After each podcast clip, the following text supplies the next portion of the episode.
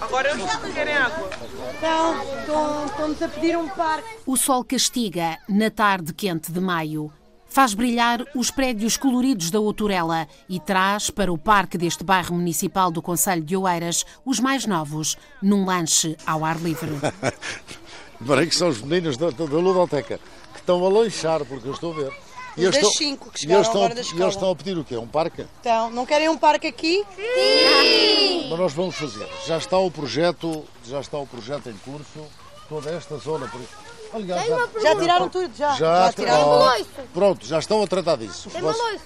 Vai ter balões. A minha mãe vai me. Vai ser Max o, o, o parque, olha, vai dali daquela ponta até lá ao fundo. Já se está a fazer o projeto, vocês vão ficar aqui com um parque infantil lindo. Eu quero uma casinha no escorrega. Queres o quê? Uma casinha no Vai ter, também vai ter. Daqueles que sobe lá para cima da uma casinha, para cima da casinha e depois escorrega por ali abaixo. E o parque, garante, vai ficar muito melhor. Por acaso é engraçado, já eu nem me lembrava disto. Está aqui uma tabuleta eh, com a inauguração deste parque em eh, 1998, não é? que diz aqui: Minha aldeia é todo mundo, todo mundo me pertence. Aqui me encontro e confundo com gente de todo mundo que a todo mundo pertence. António Gedeão. Ora bem, isto foi inaugurado em, em- no dia 6 de junho de 1998, por mim próprio. Não foi por acaso que Isaltino Moraes quis ser entrevistado aqui na Outurela, um dos mais emblemáticos bairros do Conselho. Está aqui no coração de, de um conjunto de bairros, o da Portela, o, o Pátio dos Cavaleiros, o Alto dos Barronhos. São bairros que, como se pode verificar, não existem no país bairros destes. Porque nós também seguimos um modelo diferente do que outros municípios seguiram. Primeiro, não temos eh, prédios com mais de 4 pisos. Portanto, são prédios que têm no máximo 4 pisos. Eh, por um lado, não tem elevador, e justamente porque criavam problemas de manutenção. E por outro lado, para não haver uma densidade muito elevada. Olá, boa tarde. Por haver densidade muito elevada. Por outro lado, são parques, são, são bairros municipais que têm. olá, que têm eh, equipamentos. Portanto, desde o início, estes bairros foram dotados de creches, de centros de convívio da terceira idade, de escolas, de pavilhões esportivos, piscinas. Por exemplo, é muito difícil encontrar em Portugal, por exemplo, um, um- um qualquer bairro eh, que, não é, que, não, que não é municipal, que não, é, que não tem características sociais, que tenha os equipamentos que eles têm. Este bairro tem aqui uma igreja, aqui em frente, tem ao lado uma creche, tem ao lado uma piscina, tem aqui um campo de futebol eh, relevado, tem pavilhão desportivo, tem uma outra creche lá em cima, tem mais um infantário aqui deste lado, tem sedes para as associações, portanto, é um bairro que de facto tem equipamentos extraordinários. Tem aqui uma, uma incubadora de empresas, onde trabalham várias empresas, eh, não só o município tem orgulho nestes bairros, como todos os moradores que aqui vivem, têm esse, olá, têm esse orgulho porque sentem que em Oeiras são tratados com dignidade. Dignidade é uma palavra várias vezes referida pelo autarca que reconquistou a Câmara sem apoio partidário, depois de ter sido condenado e depois de ter cumprido pena de prisão. Isaltino quis desde cedo proporcionar condições dignas de habitação. Essa foi uma prioridade logo nos anos 80, uma prioridade definida para um conselho onde viviam largos milhares de africanos, sobretudo de Cabo Verde. O viver na barraca, numa barraca, além da indignidade, da- da- não há privacidade na família, não, não, não, não há ambições, não há um projeto de vida. A, a- a mudança para uma casa representou para todas estas famílias um projeto de vida novo. Quer dizer, a casa é o castelo da família, não é? E, portanto, eh, para todas estas famílias representou um aumentar de ambição. Não sei se está a ver. Foi o caso da família de um filho de cabo-verdianos que, ainda há dias, nas celebrações do 25 de abril, lembrou a infância difícil. Fizemos uma conferência no, no auditório Nisso Munhoz e, à altura, houve uma intervenção de um professor eh, doutorado eh, que nasceu numa barraca exatamente aqui onde estamos. E hoje é, é professor catedrático numa universidade com uma vasta obra publicada na área social, é? que não esqueceu as suas origens, mas contou a sua experiência de como vivia numa barraca, não tinham casa de banho, defecavam em cima dos jornais, não é? E depois uh, rolavam os jornais eram atirados para a Ribeira. Não havia as preocupações ambientais que há hoje. Portanto, descrever estas situações hoje parece chocante, mas era a realidade. A realidade era essa, era uma miséria extrema. Hoje, a zona onde cresceu está bem diferente. Quer olhamos à nossa volta e nós vemos são casas dignas, com equipamentos, com jardins, com empresas, com equipamento esportivo, etc. Portanto, não há diferença nenhuma. É? Aliás, eu sequer te ligo, eu até evito falar neste momento em bairros sociais. Isaltino Moraes prefere dizer bairros municipais, resultado de uma aposta à frente do seu tempo. Oito anos antes do PER, o Programa Especial de Realojamento do Governo garante Isaltino. Ele e equipa sabiam que este era o caminho certo. A política de habitação do Eiras, de facto, é única em Portugal. Uh, e eu, eu costumo dizer que o sucesso deste Conselho, para ter uma ideia, em termos de volume de negócios, é o segundo município de Portugal, à frente do Porto. Lisboa tem um volume de negócios de 65 mil milhões de euros, o Porto tem um volume de negócios de 14 mil milhões e o Eiras tem um volume de negócios de 24 mil milhões, tem praticamente o dobro do Porto. No entanto, o Porto passa por ser a capital do trabalho. Eh, no entanto, a riqueza é gerada aqui, o que significa que o Eiras hoje tem um contributo solidário a nível nacional extraordinário, porque muita da riqueza gerada em Eiras, obviamente, que é distribuída no resto do país. E o que, é que, o que é que eu queria dizer com isto? A política de habitação que nós seguimos, que foi realmente um sucesso, é responsável pela requalificação do território.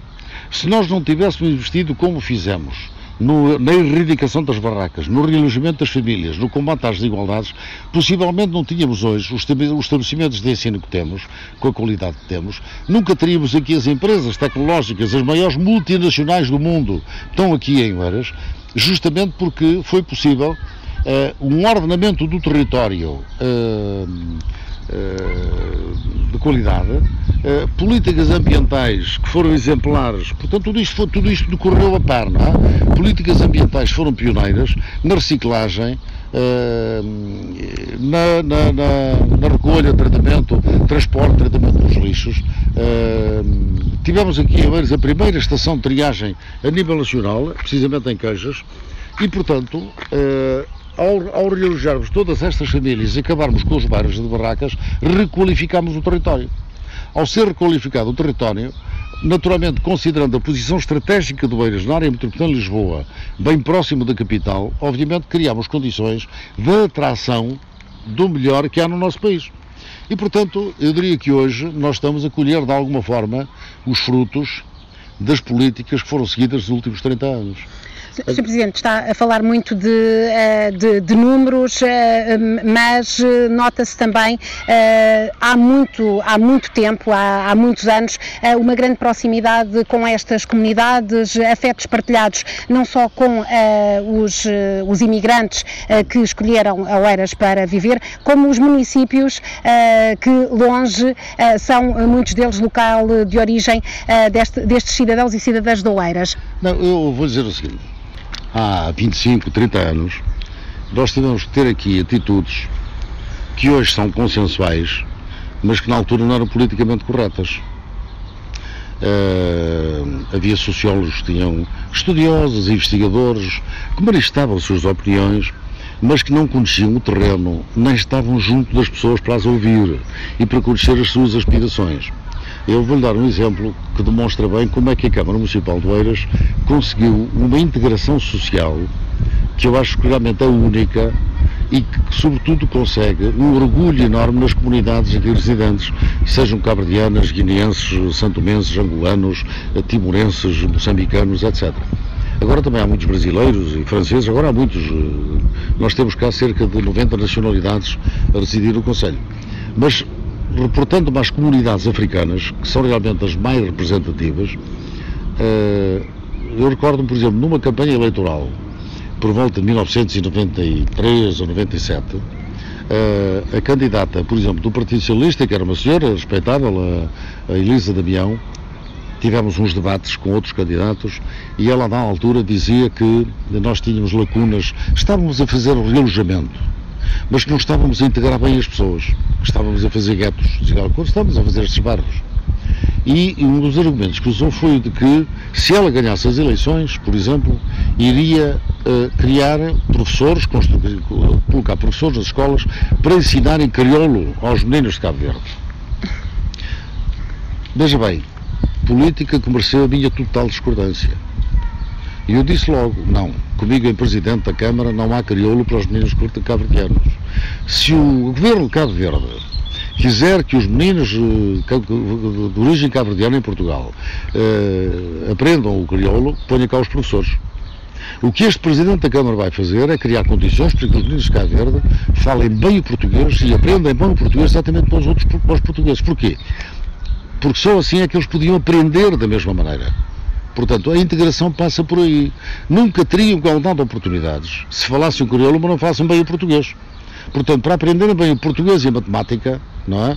Têm que ter, naturalmente, os professores adequados e têm que se integrar nas escolas portuguesas. Maneira, o que é que aconteceu?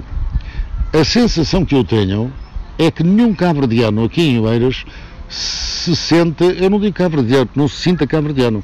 O que eu sei é que se sentem todos eh, portugueses. Mas, acima de tudo, sentem-se verenses. E eu acho isto extraordinário.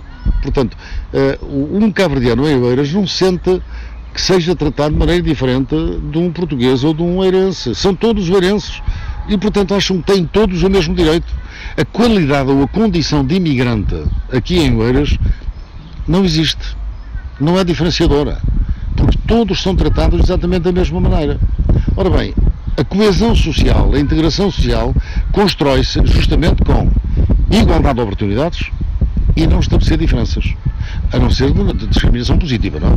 Portanto, isso pode acontecer. E, naturalmente, que sabemos que há, que algum desfavorecimento. Por exemplo, os pais dos meninos destes bairros, naturalmente que muitas vezes a ambição deles é limitada. Querem melhor para os seus filhos mas provavelmente satisfazem-se em que sejam costureiras, ou que sejam pedreiros, ou que sejam motoristas, ou que sejam isto ou aquilo. Ora bem, nós entendemos pelos bairros municipais, não é? Porque é que não de ser engenheiros, e advogados, e médicos, e enfermeiros, e por aí fora. Não é? E, portanto, uh, todos os programas que nós temos em curso visam estabelecer igualdade de oportunidades em relação a todo o município. E se for assistir a uma reunião de Câmara, por exemplo, uma reunião pública de Câmara, em que as pessoas uh, uh, vão pedir casa ou vão pedir o desdobramento do agregado familiar, etc., não pense que vão lá pedir um favor. Vão lá exigir. E, portanto, e não dizem eu sou cabrediano ou eu sou não sei quê. Portanto, eh, eu estou convencido, e, é importante, que as pessoas não esqueçam as suas origens. Porque quando se esquece a origem, esquece-se a identidade. E não tenho qualquer dúvida que os cabo-verdianos, os angolanos, aliás, como nós portugueses, não é? quando vamos para o estrangeiro, basta ver a bandeira nacional, não é? ou ouvir um português falar em português e sentimos logo ali uma proximidade. Naturalmente que nem nós pretendemos, pelo contrário, quer dizer, o Eiras é um município multicultural.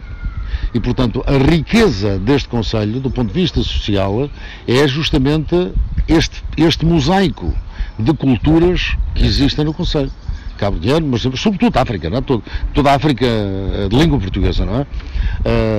e, portanto, uh, uh, o desenvolvimento e o dar a conhecer a cultura de cada um é fundamental, porque faz parte da nossa cultura também, não sei se está a ver. agora, também é importante que todos aqueles que vivem em Oeiras, e muitos deles vão ver, é percebermos que a, a segunda e a terceira geração, não é? Eh, eh, eu recordo-me, por exemplo, veja bem, já em 93, agora imagino que não seria hoje, eu recordo-me que em 93, quando foi dessa dita presença aberta do Dr. Mário Soares, ele entregou 60 casas, 80, 80 casas ali no Alta Lobo, em Passo de Arcos.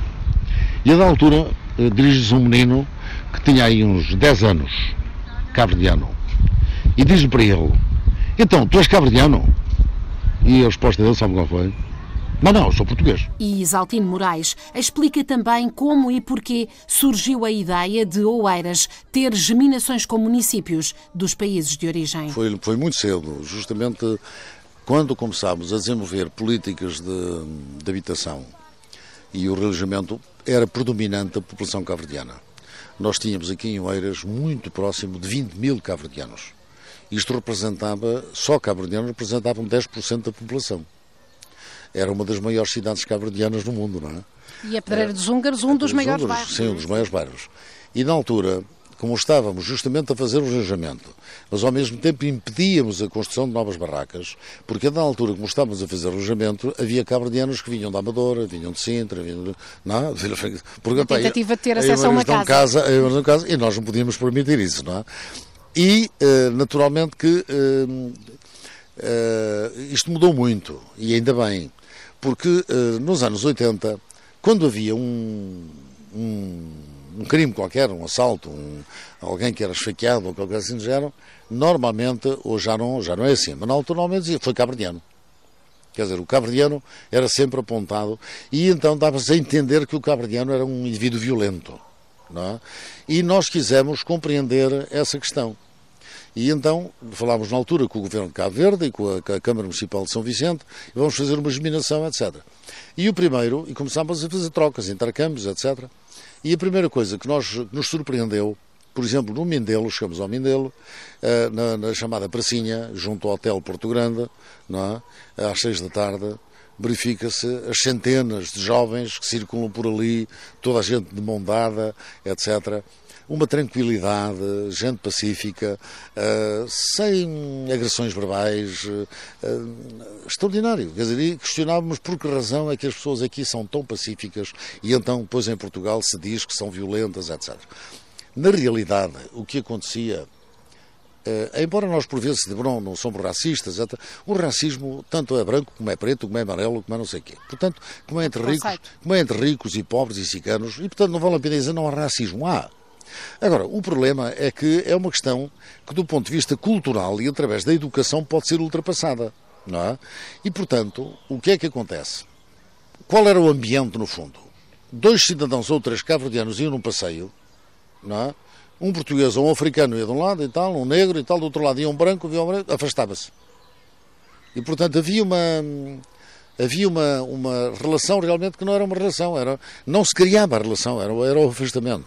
Bom, Uh, portanto, quem é que gerava a violência?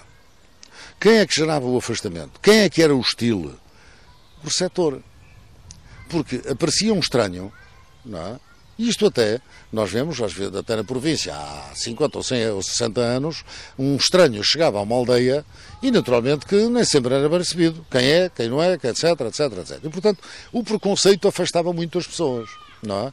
E, portanto, obviamente que quando alguém chega a uma determinada comunidade e não é bem recebido, eh, fecha-se, não é? E, portanto, a hostilidade eh, é potenciada. De maneira que é fundamental que se criem condições, que se façam preconceitos e mostrar que as pessoas que vinham para aqui trabalhar, cabo-verdianos, angolanos ou moçambicanos, ou fosse qual fosse a sua origem, vinham para aqui governar a sua vida. Vinham para aqui para encontrar um futuro melhor para dar um, um, futuro aos seus filhos. Que no final era o que os portugueses faziam quando nos anos 60, 70 iam para a França. Não há diferença nenhuma, é igual. As pessoas, as famílias procuram uma vida melhor. E quem sai do seu país para outro, normalmente é o melhor. Quer dizer, os que saem são os melhores. São os mais aptos. Exatamente. Os que ficam são os mais conservadores. São os que não arriscam tanto. Não é? E, portanto, eh, o Eiras, por exemplo, e Portugal, mas o Eiras deve muito à comunidade cabo-verdiana.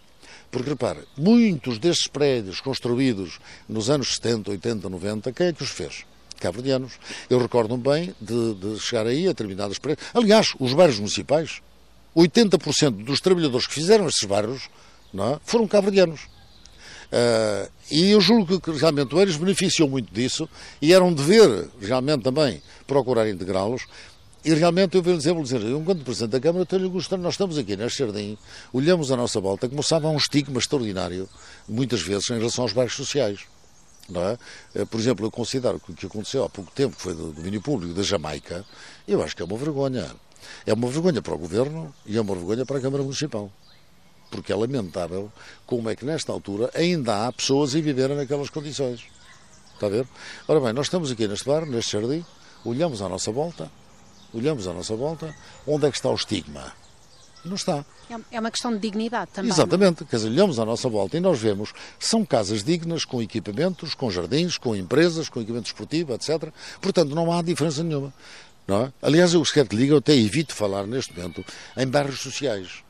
Eu, eu normalmente prefiro chamar-lhe bairros municipais, porque Até porque Oeiras tem, para além de, de- destes bairros, tem também uma série de modalidades de habitação a preços mais Claro, económicos. não é? exatamente, exatamente. Por exemplo, a habitação jovem em Oeiras é realmente um programa extraordinário. E os dizer, custos controlados, os Sim, exatamente. bairros. Mas, por exemplo, no caso, do, no caso da, da habitação jovem, é uma situação única em Portugal, porque nós temos vários prédios, neste momento, não, vários em, em recuperação, eh, no Dafundo, eh, em Carrachide, em Barcarena, em Oeiras. Portanto, nós neste momento temos à volta, em Passo de Arcos, temos à volta de 80 apartamentos a ser recuperados, que são destinados justamente a jovens. E eu quero dizer que são apartamentos lindíssimos. Não são, são apartamentos impecáveis, quer dizer, que no, a preço de mercado são arrendados a mil euros e que nós arrendamos a 250. Uh, Mas o Presidente vê também uh, nesta uh, dignificação das comunidades que vêm de outros países, não só neste momento dos países africanos de língua oficial portuguesa, como também uma oportunidade de rejuvenescimento da população que vai ficando, como a do resto do país, bastante envelhecida. Aliás, eu, no caso do Eiras, eu diria que é a população africana que, de alguma forma, mantém alguma estabilidade no rejuvenescimento eh, da população. Porque o Eiras hoje é o município mais envelhecido da área metropolitana de Lisboa. Portanto, a, a- a esperança média de vida do Eiras é a maior de Portugal. Eh, portanto, somos um município que proporcionalmente tem mais pessoas com, acima dos 100 anos. Obviamente, portanto, a ver, o Eiras tem indicadores. outros desafios o. Eiras tem indicadores únicos a nível nacional.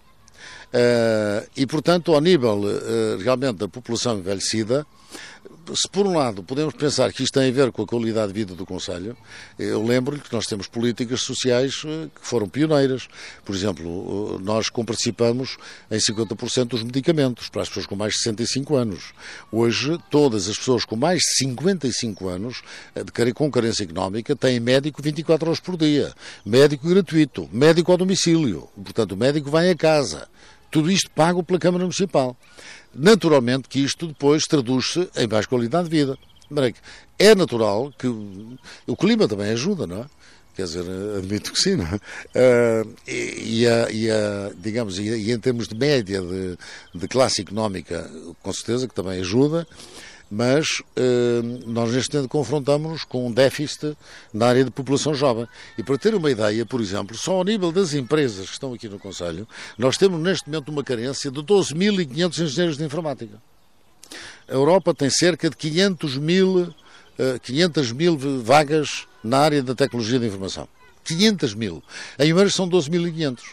E, portanto, dentro de 3, 4 anos, de acordo com os contatos que eu tenho tido com as empresas, eles têm que ir recrutar no estrangeiro. Porque não têm capacidade, não há, não há capacidade para estar aqui.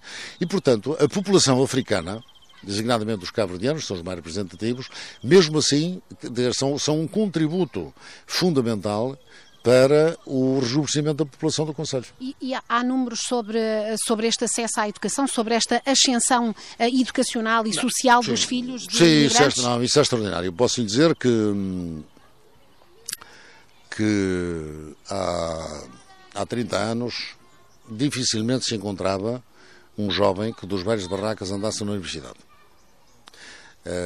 Hum, começaram de facto a aparecer, até com bolsas da Câmara, mas hoje já são centenas. Eu posso dizer que o meu adjunto, por exemplo, eh, viveu numa barraca é guineense.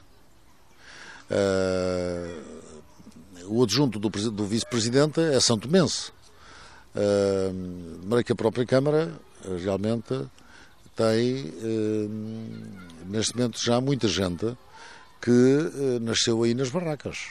Não é? E, e também chegaram a chamar-lhe o príncipe do povo, sobretudo nestes bairros. Ah, os eleitores africanos ou de origem africana gostam de- do presidente? Gostam, mas, mas há estas razões para gostar, não é? De maneira que hoje em dia já são muitas as crianças, os jovens, não é? Que frequentam a universidade destes bairros. Há muitos licenciados já.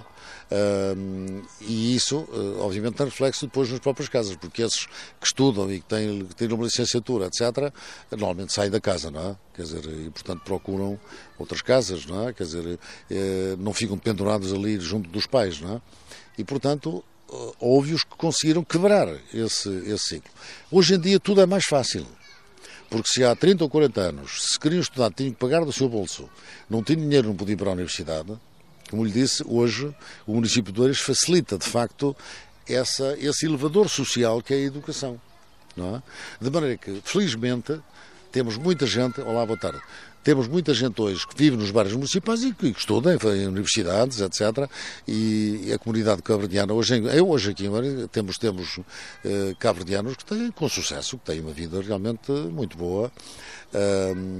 e o desporto jovem também tem sido uh, uma forma de integrar melhor uh, Sim, as crianças? O, o desporto, nós neste momento estamos com os chamados Jogos de Eiras. O Eiras sempre postou muito no desporto mas isso já, já, mesmo antes de eu chegar à Câmara Municipal, porque, como sabe, a Faculdade de Motricidade Humana é, é aqui, é aqui na Cruz Ferrada. E sempre houve, é interessante, mesmo antes do 25 de Abril, sempre houve vereadores na Câmara oriundos da Faculdade de Motricidade Humana.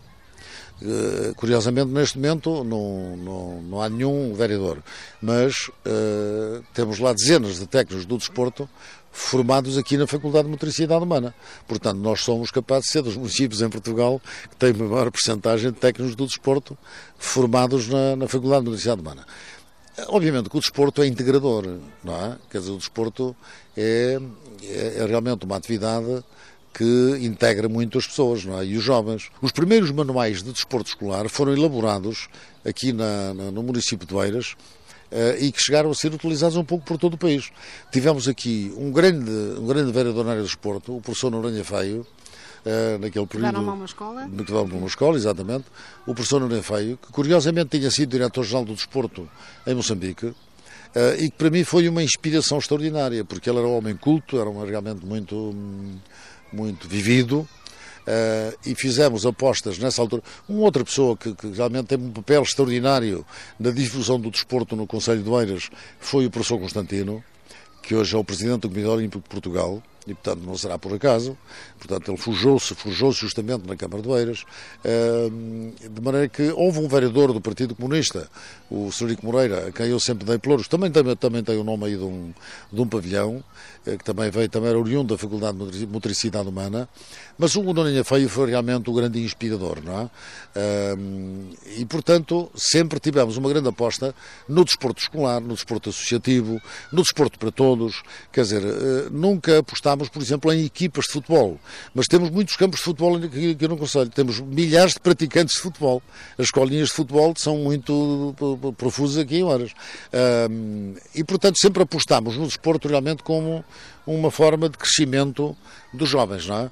Uh, e naturalmente que isso tem, isso tem efeitos, quer dizer, porque realmente quanto mais uh, uh, qualidade e capacidade ao nível do desporto, curiosamente melhores são os resultados escolares também. Isaltino Moraes, autarca do primeiro Conselho em Portugal a erradicar as barracas, onde viviam milhares de famílias. Exemplo na recuperação dos núcleos degradados do Conselho, na construção de respostas e ambições. Garante o Presidente que foi assim que Oeiras mudou.